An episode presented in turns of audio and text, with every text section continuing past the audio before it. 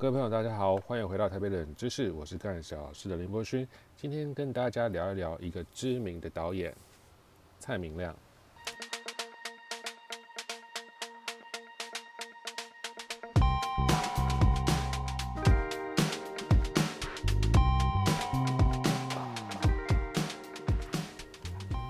各位朋友应该有听过蔡明亮吧？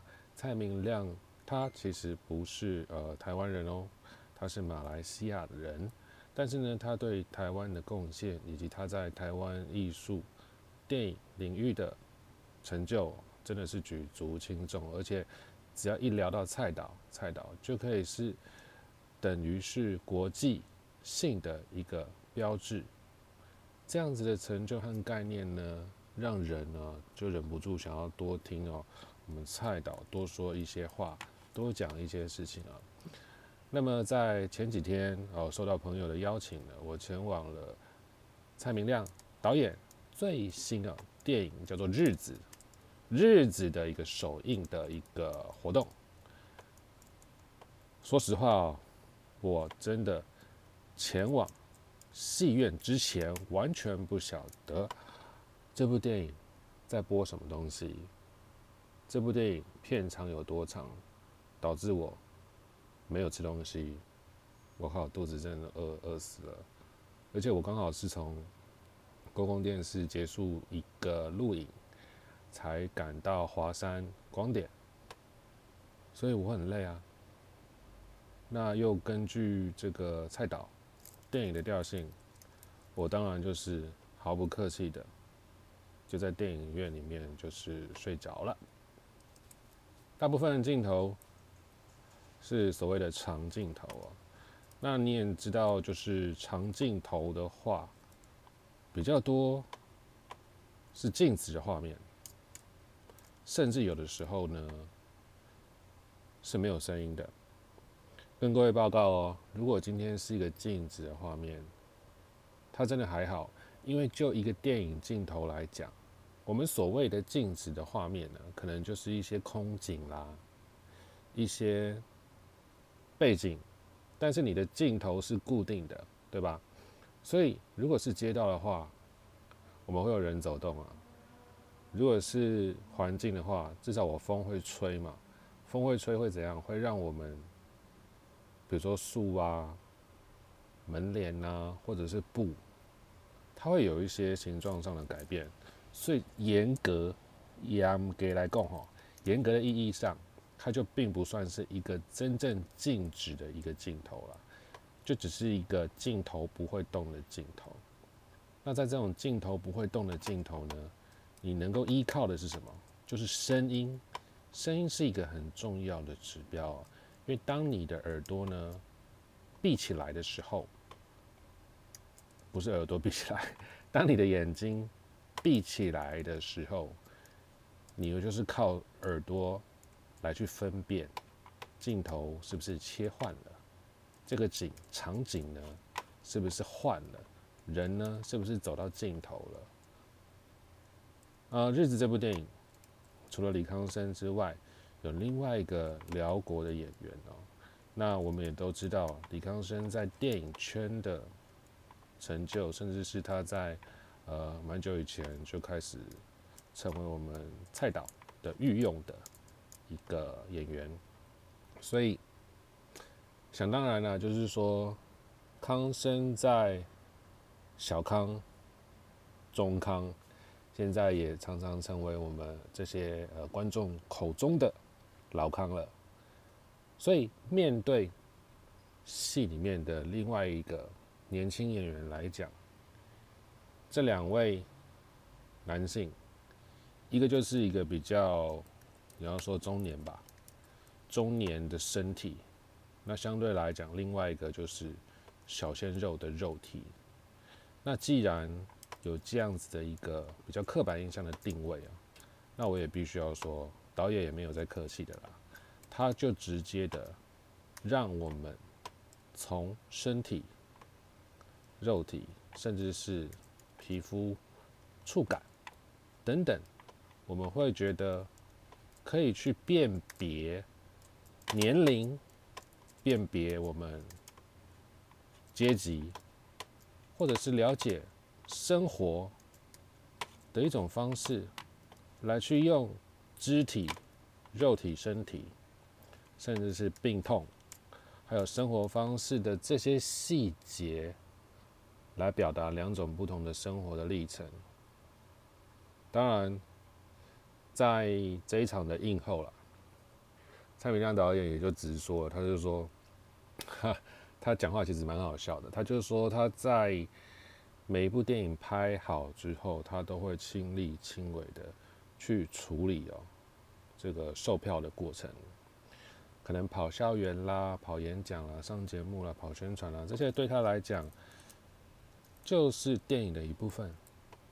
那像我们这些观众啊、影迷啊，看在眼里，会很多不同的想法啦。会认为，真的是一个把电影带到另外一个层次。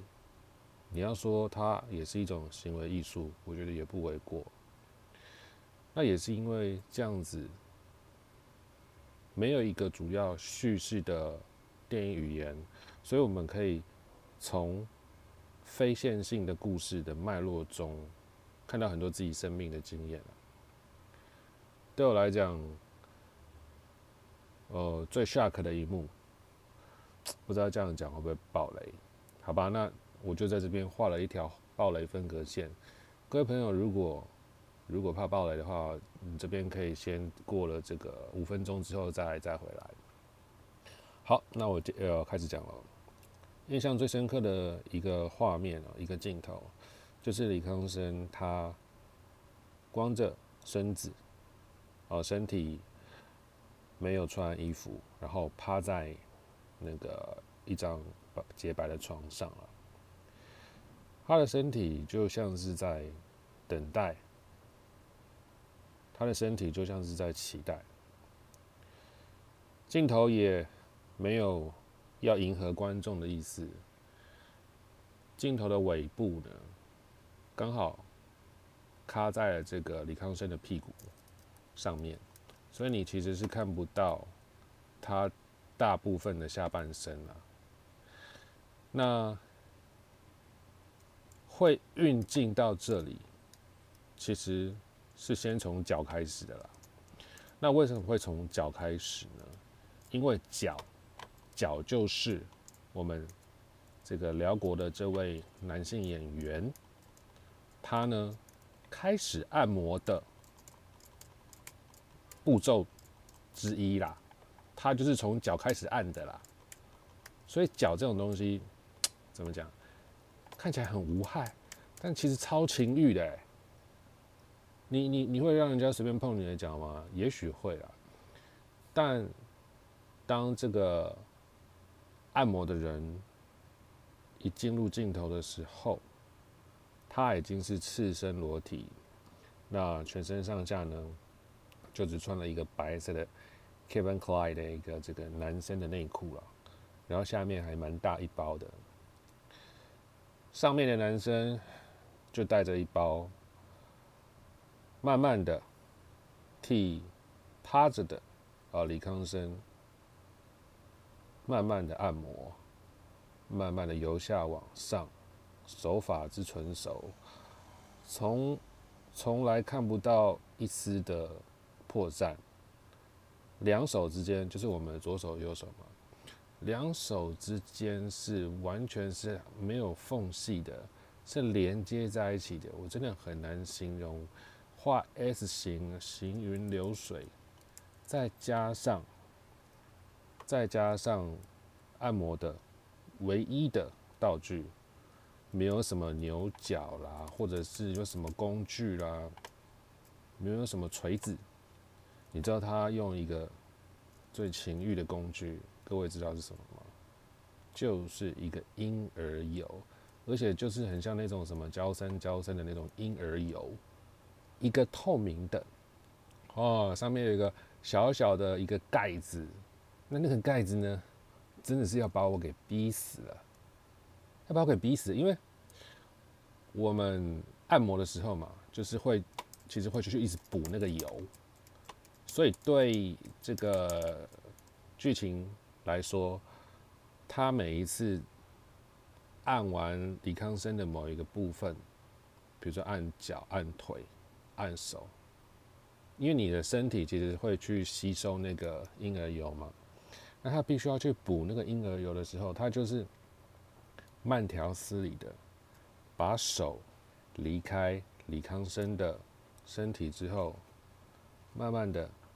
把那个婴儿油的盖子打开，然后它的盖子打开就是会有一个啪的声音，这样 click click，然后呢挤到手上之后，再把那个婴儿油盖起来，然后他就再把婴儿油就丢到旁边，那个声音我找个东西一下，我随便弄一下那个声音，那个声音大概是像这样，就是像这样，然后每一次补那个油的时候，我都快急死了，为什么会？这么急呢？因为其实他在这一场戏是表达一个身体对于手掌的一种祈求，身体上的皮肤对于呃小鲜肉这一双手的一个渴望，所以就是说这个手呢，在大叔的身体上划来划去，攻击这里，攻击那里。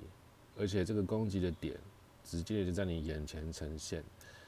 我是在这个这一趴是完全没有完全没有睡着的了哦，因为这一趴真的是蛮厉害的啦。不止就是教你怎么样去按摩，你也知道了他们的一些手法和路数，我觉得是还蛮不错的。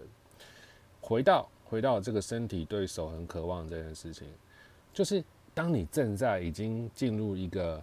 mode 的时候，当你很渴望、很祈求双手的温度在你手上滑来滑去的时候，怎么讲？你的手又给我去离开，离开，然后去慢慢的把 tempo 给打断，把舒服给中断。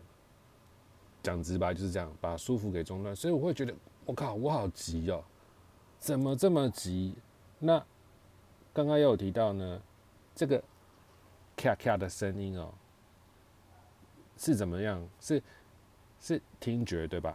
那听觉又是在这一个几乎没有对白，也没有字幕的，对，这是没有字幕的一个没有字幕的电影里面，它当然是一个很显眼、很显耳啦，很很明显的存在。所以我就举这一这一段戏。作为例子，从一个静止的摄影机，摄影机是静止的，但是画面里面的人不会不会静止啊。从一个静止的摄影机，我们可以去根据有限的视觉、听觉的线索，去了解两个人的关系，去了解两个人的情欲的状态。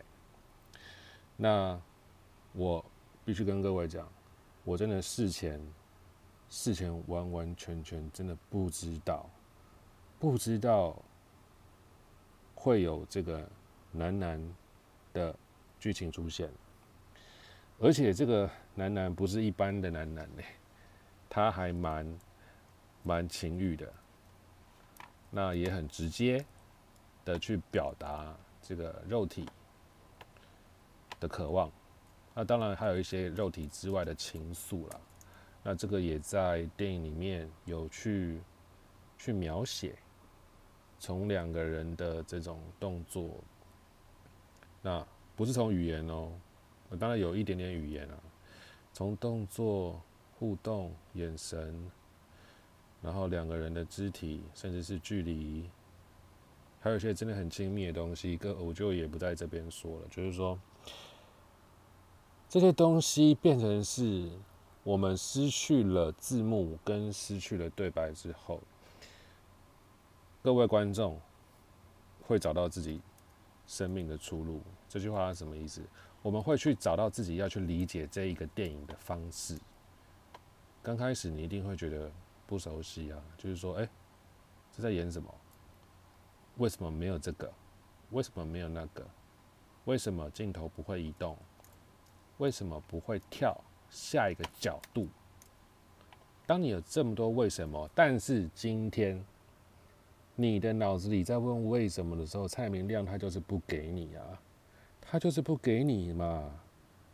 你要这么多疑问，要这么多问题，他就是不给你。我举另外一个最极端的例子好了，另外一个台湾大家可能比较有熟悉的导演，比如说钮承泽好了，钮承泽他就是用另外一种电视剧的方式来处理这种极端的。说故事的方式，比如说一个人出场了，他就直接在旁边打字，说这个人是谁，叉叉叉文字，什么邦嘎叉叉叉文字，让你知道这一个人叫做什么名字。天哪，这种很电视剧的做法，很 cheap 的做法，我当然相信，其实在某一些的这种呃环境或者是。剧情下，哎，这样还蛮 make sense 的，蛮合理的。但不好意思，今天我们蔡明亮，他也在映后解决了我对于这个电影的一些疑问。他开宗明义的就跟我讲，就是说，哎，今天我这个电影就是一个反工业化的电影啦，反什么工业？反电影工业。所以就是一个很手工的电影。那这样子一个很手工的电影，一个很纯粹的一个概念之下，当然就是用这种很纯粹的方式去呈现，但必须要说，这是一个很伤脑筋的电影。我也是引用蔡明亮在映后自己去形容自己电影的方式，那他也是说，对，这就是一个很伤脑筋的电影。他每一次卖票的时候呢？最最最最困扰的就是观众问他说：“这个电影是在说什么？”这很难回答，因为看得懂的就懂嘛。那如果如果他能够用说的，那他又何必拍呢？所以像这样子的一个蛮可爱的一个点，我认为就是我们看到这一个导演在创作东西的时候。能够去散发出来的一个生命力，那我认为这个作品虽然让我非常多次直接当场睡着，但是我也必须要说，我也在这个让我睡着的作品里面看到了导演对于创作的坚持。整个台湾，或者是整个亚洲，再来是整个世界。每一个国家，大家想想看哦，每一个国家我们就只要有零点一或零点二的百分比的人口看了蔡明亮的电影，那他这样子一个反工业、纯手工的一个思维和创作的方式就可以继续存在了。这样子的论述，我我其实是。第一次哈，第一次亲耳听见，呃，蔡导自己去把它讲出来。但不管怎么样，他也直接说了，呃，每一次他的电影的票房大概就是在一万一万上下哈，甚至是一万一万以内，而且并没有说越卖越好了。那这也归咎于其实大部分的人对于电影观看的胃口和习惯，就跟我一样。已经被工业化、被这样子的一种资本主义下的成品，其实已经有培养出一种习惯了。我们太习惯了这种东西了。那他也说，其实国外的小朋友呢，因为从小有去这个美术馆，有一些艺术的熏陶跟教养，所以国外的小朋友比较能够接受这种伤脑筋的电影。那当然，同时也会去看一些娱乐性的电影，而这种东西不排斥。但是在台湾呢，可能很多人对于电影的期待就是只有单单纯纯的，就是那一种娱乐性的电影。那娱乐的电影我也会看，这种所谓的艺术片哦，我也会去看。对我来讲，《日子》这一部电影，这一部蔡明亮的最新作品。依然是很难入口，依旧是很难入口。但我必须要讲，我还真的真的在这部电影里面看到一些不一样的东西，甚至我我有开始反思了自己对于自己人生，对于自己面对事业、面对选举，是不是也应该要有一些不同的思维？我讲到这边可能很悬，很很不知所以。我就直接举例好了，像我在做这个选举的时候，同样的就是我会必须要去面对一个大型的资本的游戏了。第一个，我没有车队，我没有钱挂扛棒，我没有办法请很多助理，我也没有办法去做一次十万、二十万、三十万、四十万的民调，更不用说今天要参加某某派系的初选，不是某某派系的。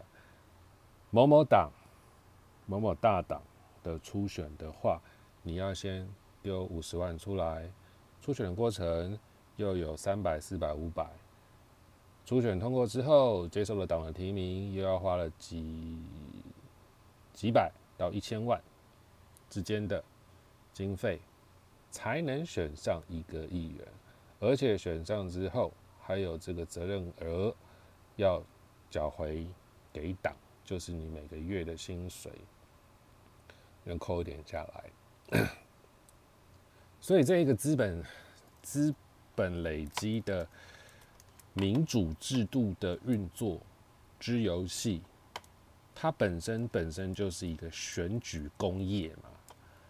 那如何要在这个选举工业中逆流而上？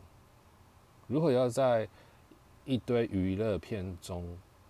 当政治界或者是选举工业里面的蔡明亮，然后我最近也是一直在看完这部电影之后，我也一直在想这部这个问题啦，就是说，当大部分的选民喜欢了这种你在镜头上大骂大叫，然后骂人，骂这个政治立场。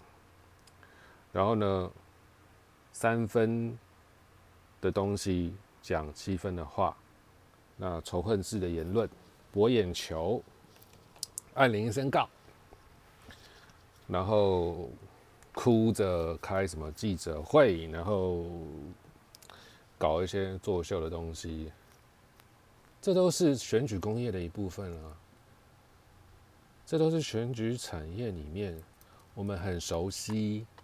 的语言，但同时呢，也有太多人这么做了，多到有点腻，但是你又不得不跟他们一起玩下去。回到电影工业，也让我反思了，呃，选举是不是也能够有不一样的处理方式，跟。第三条路，最近我也是慢慢的重新去找时间，让自己多多的重回电影院啦。那以前都会固定写影评，不过最近真的是太忙了，可能也是因为许久许久没有把电影当做一个。舒压或者是一个人生的另外一种出口，隔了太久，所以我对于电影的皮肤呢啊，稍微变得比较薄了一点啊。那也是因为突然变薄了，那这个婴儿油在这一次的按摩当中，哇，就能够比较吃进去一点了。不过有一些东西是不能够放弃的啊，不能够放的。那么未来会花更多时间，再重新的去找以前的自己，以前的会看电影的，会写评论的，或许重新咀嚼自己看过的这些影视作品啦，那是戏剧啦、舞台剧啦，或者是一些文化体验的东西，因为很多东西它不一定它的形式是戏剧，我必须要这么说。以前是很有感触的啦，那也是因为被工业化，各式各样的工业化，影视工业、政治工业、选举工业、文化工业，各式各样工业化的产品，就像连我吃的东西，我可能吃个肯德基，是个麦当劳，它也是素食工业下的一种产物啊。不知不觉，他弄一个七龙珠的包装。我就变得好依赖它了，而且我可以可以 po po IG，可以贴脸书，可以跟其他工业化的人一起互动，不是很好吗？听起来不错，但我这次没有冲着七龙珠去买任何呃麦当劳的产品啦，我只有有一次买了一个饮料，它就它饮料的那个。外面是悟空哦，因为我点了一个不知道什么菜呢，我是用熊猫去点的。好，讲了这么多，其实最后的结论也不是什么大很重要的结论，就是希望各位呢能够三不五时的把自己的呃步调慢下来，然后重新的去看看大概是三年前或者是五年前的自己。到底当时的自己是在追求什么？然后比对一下现在自己的样子，呃，拿个镜子照照看，看看现在的自己是不是有一些不一样的想法？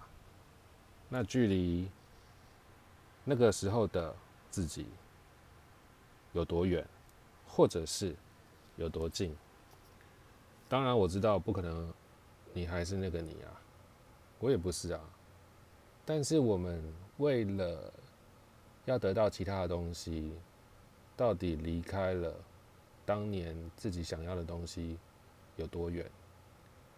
我真的曾经曾经很爱电影，甚至还有想过是不是能够进这个电影业来做工作。我也因为这样子有去真正的这个电影的片场去实习啊。那也没拿钱的去做做做助理，做制片助理。我曾经也有这样的经验。然后有朋友呢是做这个台艺大的电影学系的毕业制作啦，就也去当他们的这个制片助理，蛮好玩的哦，真的很好玩。但后来因为种种现实的原因，也没有走上了这条以电影为业的呃生涯。但是，我真的还是很热爱观看电影。热爱观看电影的我，距离今天的我到底有多远的距离呢？真的是越来越远了。有的时候，几乎能几乎没有办法找到当年自己那个时候对于影视作品的感动。我曾经有看过一部电影，真的太太震撼了。看完之后，正比疾书啊，哇，写的三篇影评。三篇影评呢，你一定会问说，嗯，因为各位其实蛮多人也有在写一些电影评论的嘛，你一定会问，三篇影评，这这搞什么鬼啊？你你写一篇都不好，不好，人家都不好刊登了，你怎么写三篇啊？你写三篇，人家要怎么看呢？结果我还真的让这三篇影评。都登上了线上的媒体哦。这线上的媒体是哪哪三个呢？是这个上报、女人迷以及想想论坛。我让这三篇媒三篇文章上了这三个媒体，请问我这样子是不是就是叫做所谓的一稿多投嘛？哇，那这个是我们在写电影评论里面。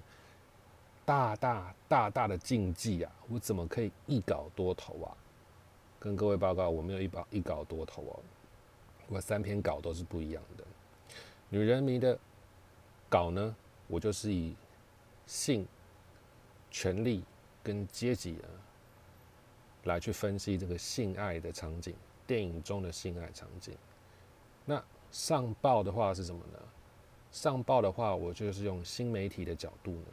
去分析的这部电影。那想想论坛的话呢，是用什么？是用我们台语的一些脏话跟脏字来去讲一些文化层面的这个力道跟角色上的设定。讲到这里，大家一定会想说：“我靠，什么电影可以这样子妈的？我写个三篇呢，都不同角度啊？是什么电影？这部电影大家一定听过，大家也一定看过啊。这部电影就叫做《大佛普拉斯》啊，啊，大佛普拉斯。当年这个大佛普拉斯啊，真的让我真的是非常啊，非常之震撼。”但也很久了哈，没有让自己就是去接触这样子这种兴奋感跟震撼。我的生活早就已经被工作跟各式各样的一些世俗跟公共事务上的一些争斗、对抗一些不公不义，其实说实话有一点磨损了。但我也是渐渐的在去寻找这个人生啊。生活跟事业中间的一些平衡，那我也相信这也不是我，也是许许多多上班族跟很多朋友都在追求的一个课题。但不管怎么样，大家就停下脚步吧，看看三年前或五年前的自己，那也顺便找一找那个时候的你，过去的自己到底在哪里。好啦，那今天节目就到这边喽，我们下集再见，拜拜。